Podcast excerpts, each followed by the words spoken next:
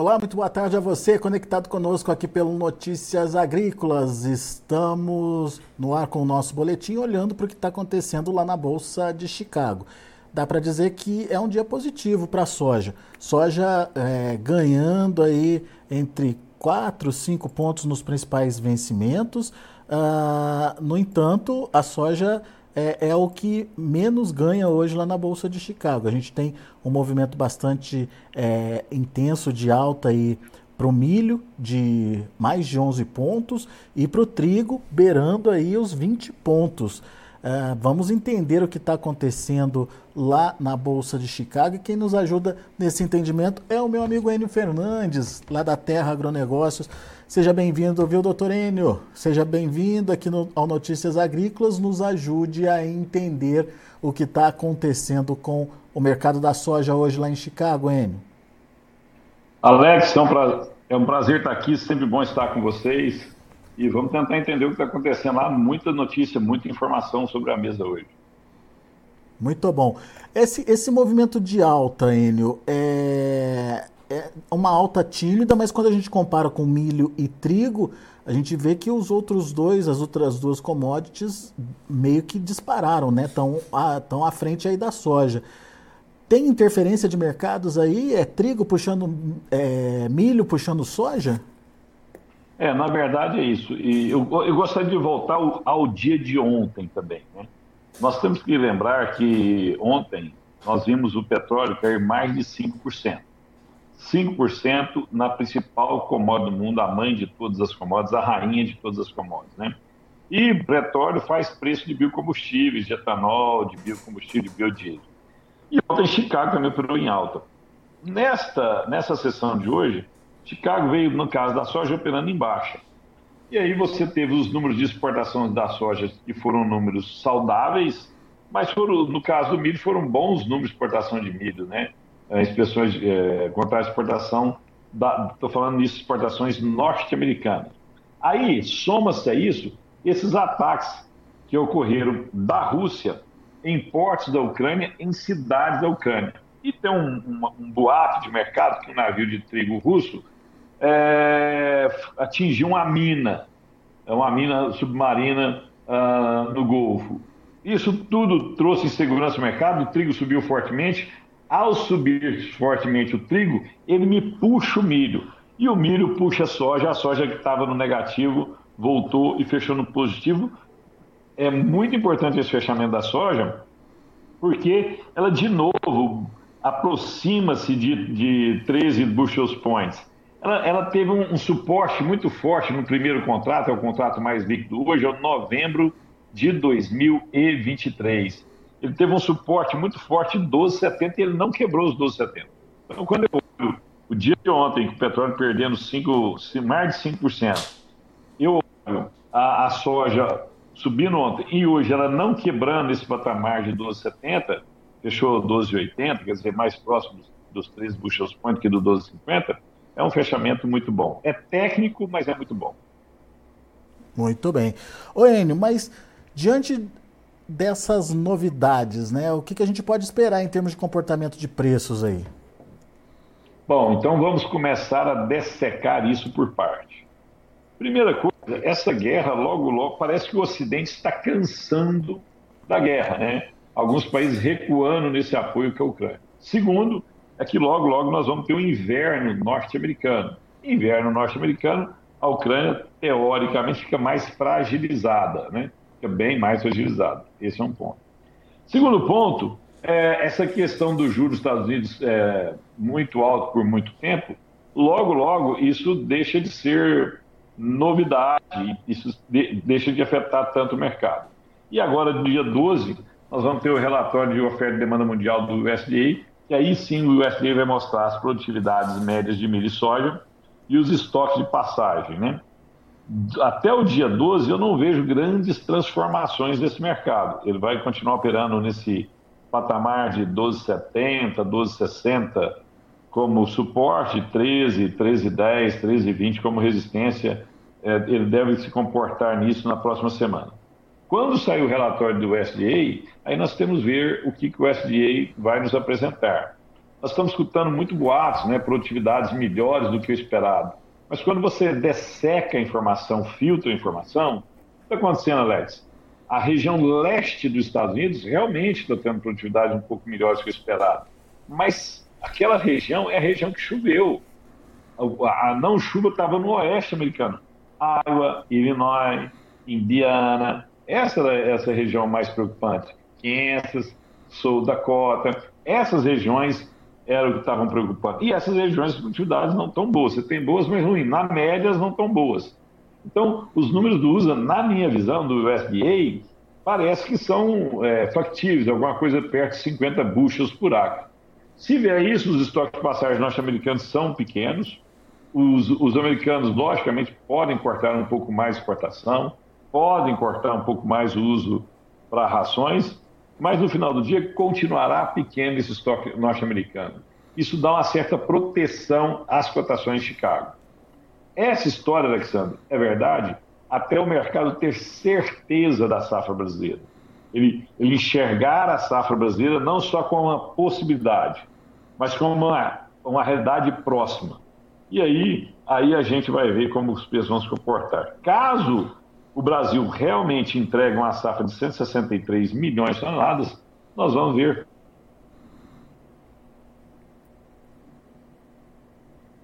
um alongamento dos prêmios aqui. Por quê? Porque é muita oferta concentrada. O produtor está pouco vendido, vai chegar na safra precisando fazer caixa, e se realmente a nossa safra for boa, o mercado vai comprar isso da mão para a boca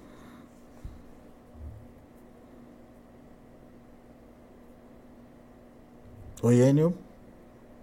Escutou? Terminei? Então, picotou um pouquinho. Vou pedir para você repetir, por favor, Enio.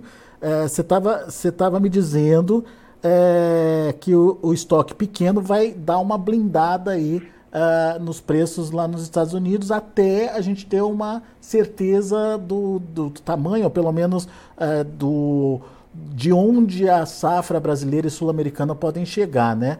É, a partir daí ficou picotado. Pode repetir para mim, por favor? Oh, tranquilamente, tranquilamente, tranquilamente. Deixa eu tirar esse fone aqui, talvez melhore. Tá?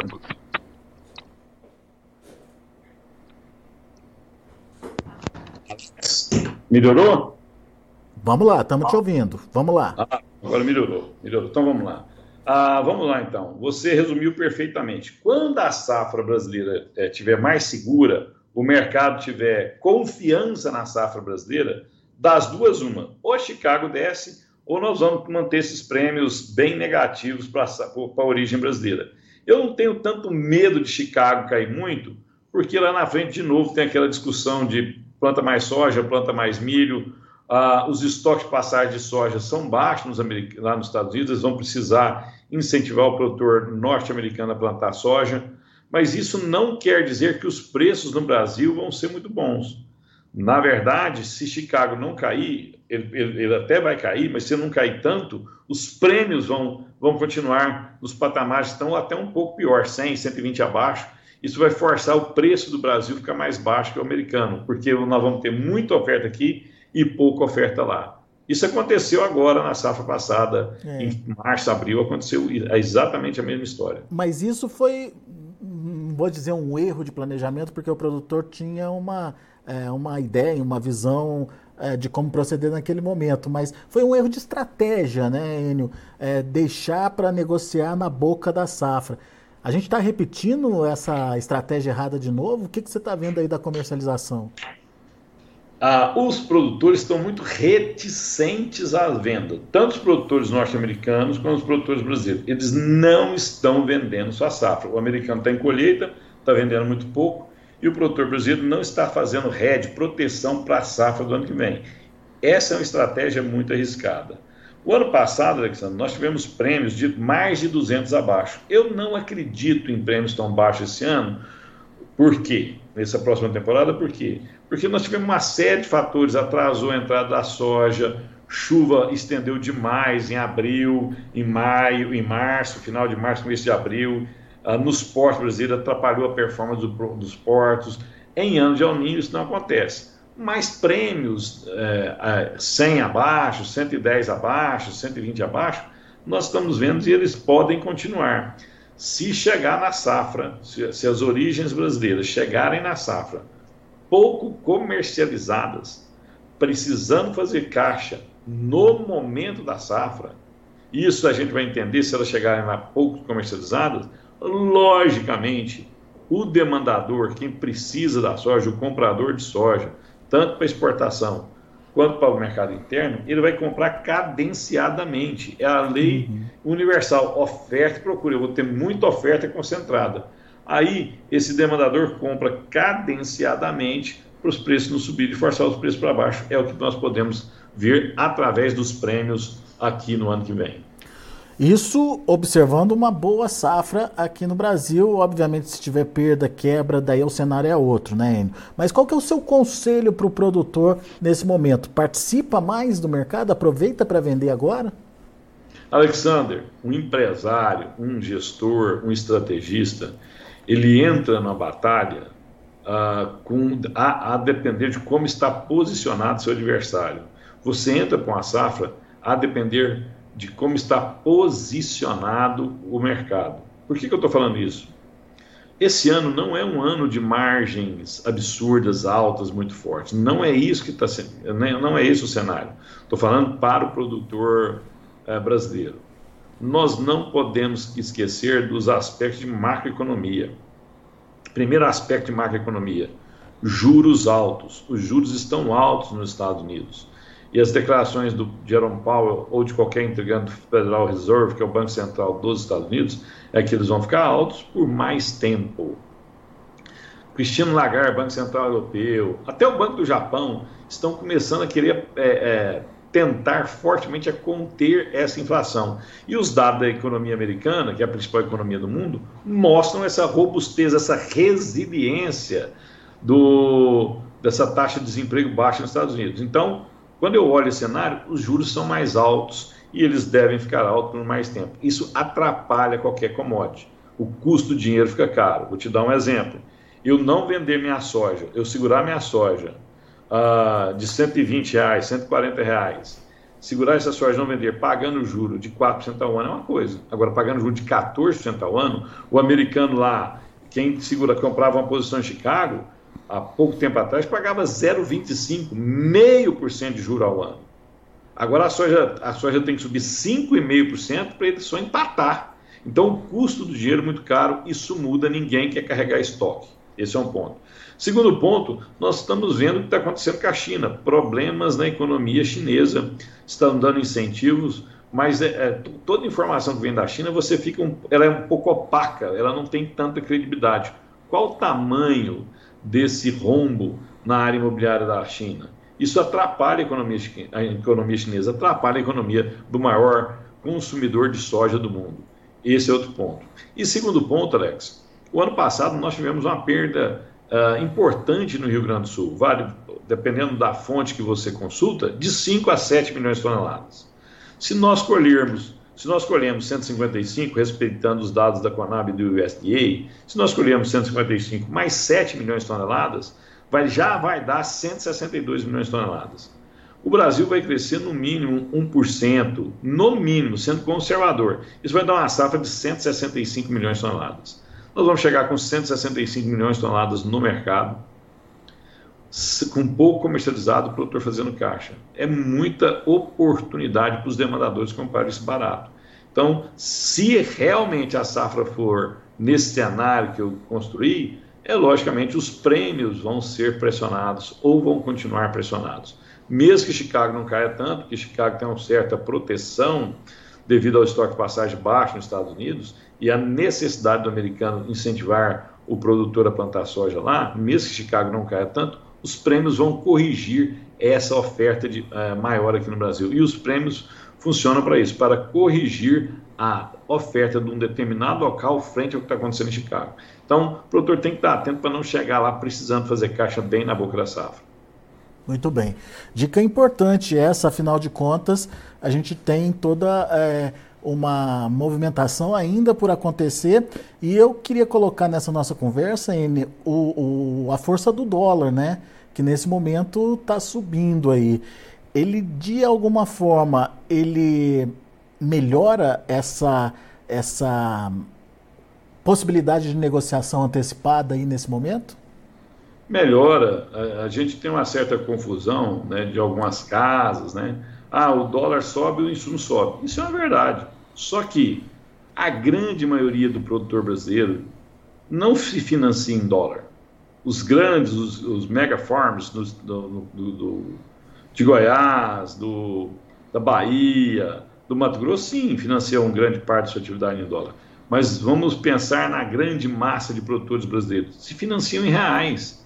Toda vez que o dólar sobe, você ganha mais competitividade. Vou te dar um exemplo. Você pega um frete Sorriso Santos ou Paranaguá. Sorriso Paranaguá, 500 reais a tonelada, correto? Se o dólar for 5, essa pessoa vai pagar 100 dólares por tonelada transportada. Se o dólar for 5,50, não são 100 dólares, são 90 dólares, 90, quase 91 dólares. Ou seja, esse produtor ganhou competitividade.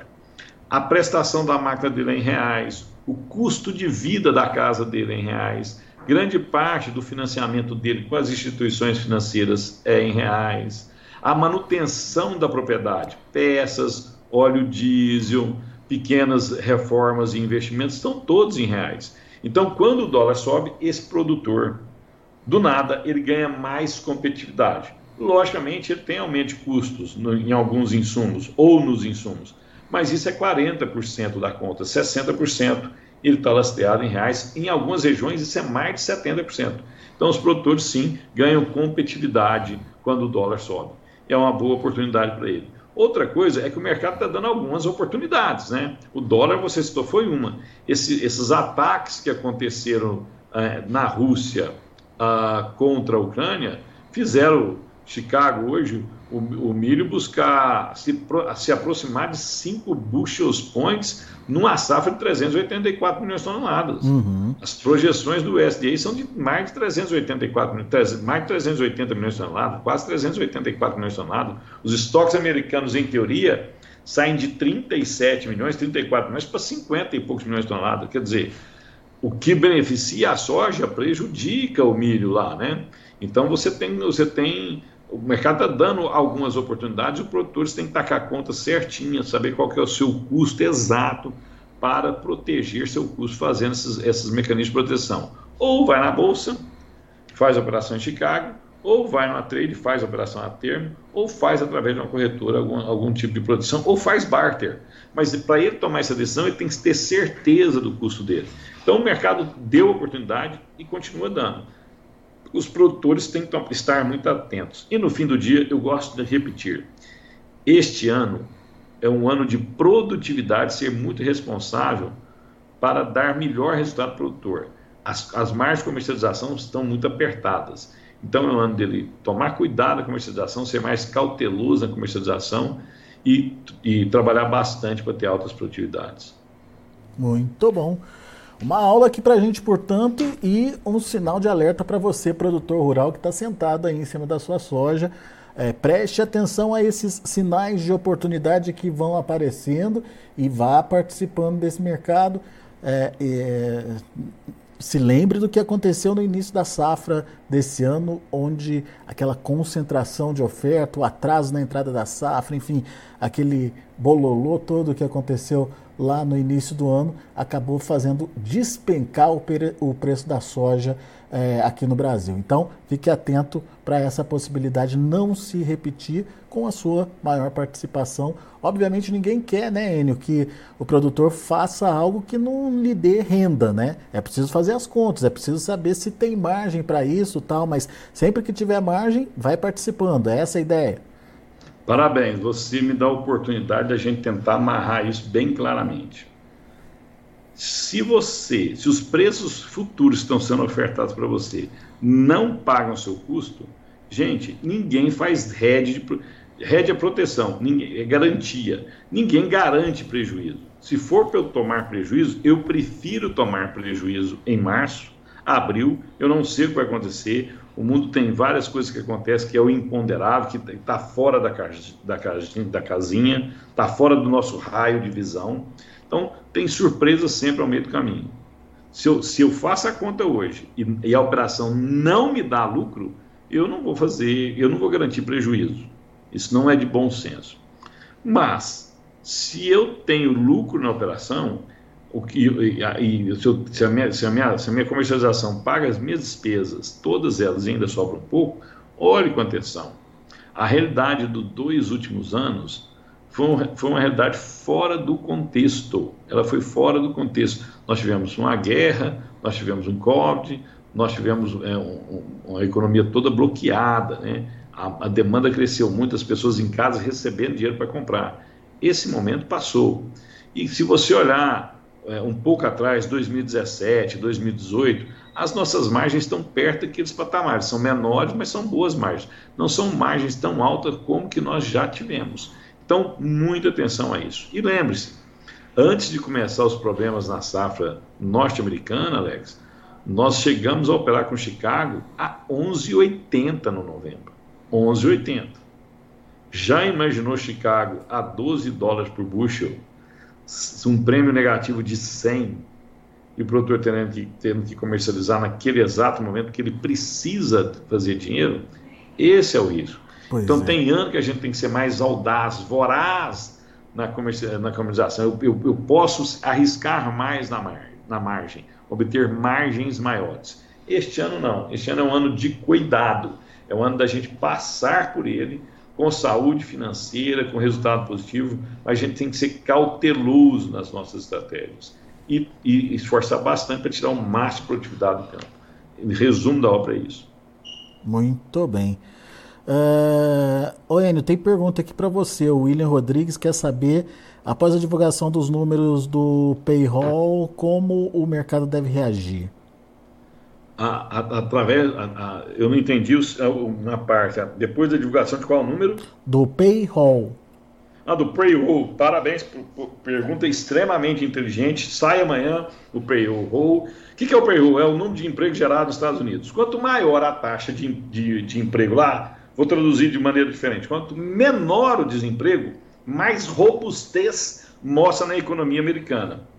Se a economia americana está robusta, o, o, o, número de desempregados nos Estados Unidos é muito pequeno, indiretamente, para eu manter esse empregado ou contratar ele, eu preciso pagar mais pela hora trabalhada dele. Se eu pago mais pela hora trabalhada do empregado, o poder de compra desse, dessa população americana cresce. Se o poder de compra da, da população cresce, a inflação é alimentada novamente.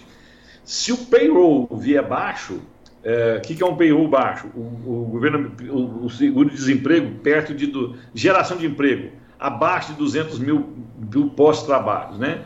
É, o, último, o último número foi 170 mil.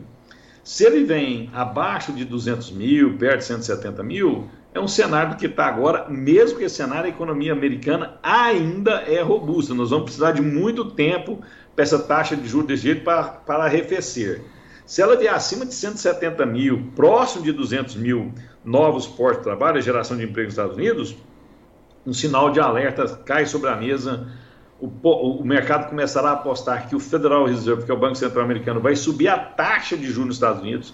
Ao subir a taxa de juros nos Estados Unidos, o dólar sobe aqui. Se o dólar sobe aqui, as commodities caem. Então, a pergunta dele é extremamente inteligente. É um dos indicadores de mercados mais importantes do momento e nós vamos ter amanhã. Muito boa sua pergunta. O resumo da obra, se o, a depender do, do, dos números do payroll, é o que isso vai acontecer. Boa. O Rogério Medeiros, ele pergunta o seguinte: a gente falou muito da negociação de safra nova, mas e a safra velha? Faz o quê? É a pergunta dele aqui. Essa, o melhor momento já passou, né? Nós tivemos nos portos 155, 157, nós estamos um pouco abaixo disso.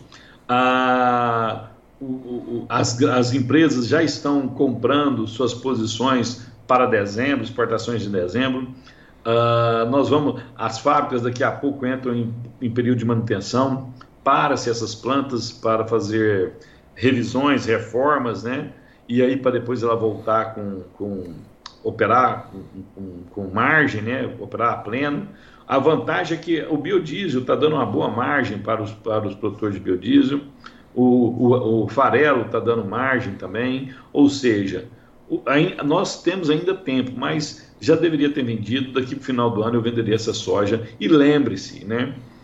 Você, ao segurar a sua soja, o mercado está pagando uma taxa de juros acima de 12% ao ano por esse dinheiro.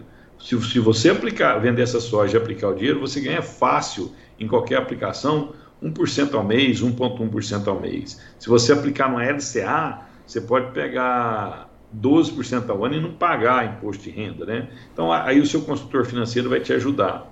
Mas se mesmo assim você não quer uh, não quer pôr dinheiro na sua conta esse ano, por questão de imposto de renda, você pode vender sua soja que está armazenada hoje na sua fazenda para receber em fevereiro do ano que vem ou janeiro do ano que vem. Porque você faz a venda agora, mas o recebimento é futuro. Então esse caixa vai cair na sua conta no ano que vem, você não paga imposto de renda. Além disso, Conforme você dá o prazo, você tem valorização dessa soja, ou pela taxa do dólar que é crescente, né? É a mesma quantidade de dólar paga futuro, ou a empresa põe no caixa ela vai te pagar um ajuste financeiro por esse dinheiro que você emprestou para ela para receber só em janeiro. Então, eu acho que tem estratégias inteligentes para você sair da sua soja e ter remuneração. Acho que o momento agora é de saída. Boa, Enio Fernandes. Sempre bom te ouvir. Meu amigo, Volte sempre, obrigado aí ao pessoal que participou com a gente também aqui no chat. Lembrando que você que está nos acompanhando pelo YouTube, não deixe de fazer a inscrição no canal, não deixe de deixar seu like aí pra gente. Isso é importante para a gente poder divulgar melhor as nossas informações. Ao meu amigo Enio, meu agradecimento e fica o convite para voltar sempre que quiser, Enio Fernandes. Eu sou grato de estar aqui, queria deixar só um recado para quem nos segue, né? Nós ficamos alguns dias, semanas, quase meses, sem publicações é, no nosso Instagram, Twitter, Facebook, YouTube. Eu queria pedir desculpa porque foi, foi muito atarefado esses dias, muitos eventos, muitas, muitas. Acontecendo muitas coisas no mercado de soja, né? A demanda Sim. foi muito forte. Mas segue a gente lá, dá um like, vamos sempre discutindo o mercado, sempre tentando entender o agro seja nosso convidado, nos visite. E Alex, obrigado pela oportunidade de estar com você de novo. Um bom final de semana a todos, um excelente plantio. Que Deus ilumine a cada um dos senhores que faça um plantio perfeito, uma boa produtividade. Um abraço. Valeu, Enio. Abraço para você também. Tá aí, Enio Fernandes, Terra Agronegócios aqui com a gente, fazendo um balanço do que está acontecendo com o mercado, trazendo dicas muito importantes, principalmente essa dica sobre a comercialização da safra. É fundamental, é importantíssima, seja a safra nova, seja a safra velha. Ah, os momentos são diferentes, mas as estratégias são possíveis de serem adotadas aí e o Enio deu um show trazendo essas informações. Deixa eu passar para vocês os preços, como estão os negócios lá na Bolsa de Chicago. De olho na tela, então, a gente tem novembro a 12 dólares e 80 centes por bushel, uma alta de 7 pontos mais 75. Janeiro, 12 dólares e 98 centes por bushel, 6,25 de elevação. Março, 13 dólares e 12 centes por bushel, 5,5 de alta. E o maio, 13 dólares e 25 centes por bushel, 4,75 de alta também. Vamos ver o milho. Para dezembro, 4 dólares e 97 centes por bushel, 11 pontos e meio. Para março, 5 dólares e 12 centes por bushel, 11,25 de elevação. Maio, 5 dólares e 20 centes, 11 de alta também. A mesma alta para julho, que fechou a 5,25. Para finalizar, temos o trigo. Dezembro, 5 dólares e 78 centes por bushel, 18 pontos mais 25 de alta. Março, 6 dólares e 7 centes por bushel, 18 é, pontos de elevação, trigo subindo forte hoje por conta é, de todo esse impasse lá na guerra da Ucrânia. Maio, 6 dólares e 25 centos por bushel, 18 pontos e meio de alta. E o julho, 6 dólares e 41 centos por bushel, subindo 18 pontos mais 75. São os números de fechamento do mercado. A gente vai ficando por aqui. Agradeço a sua atenção e a sua audiência. Continue com a gente.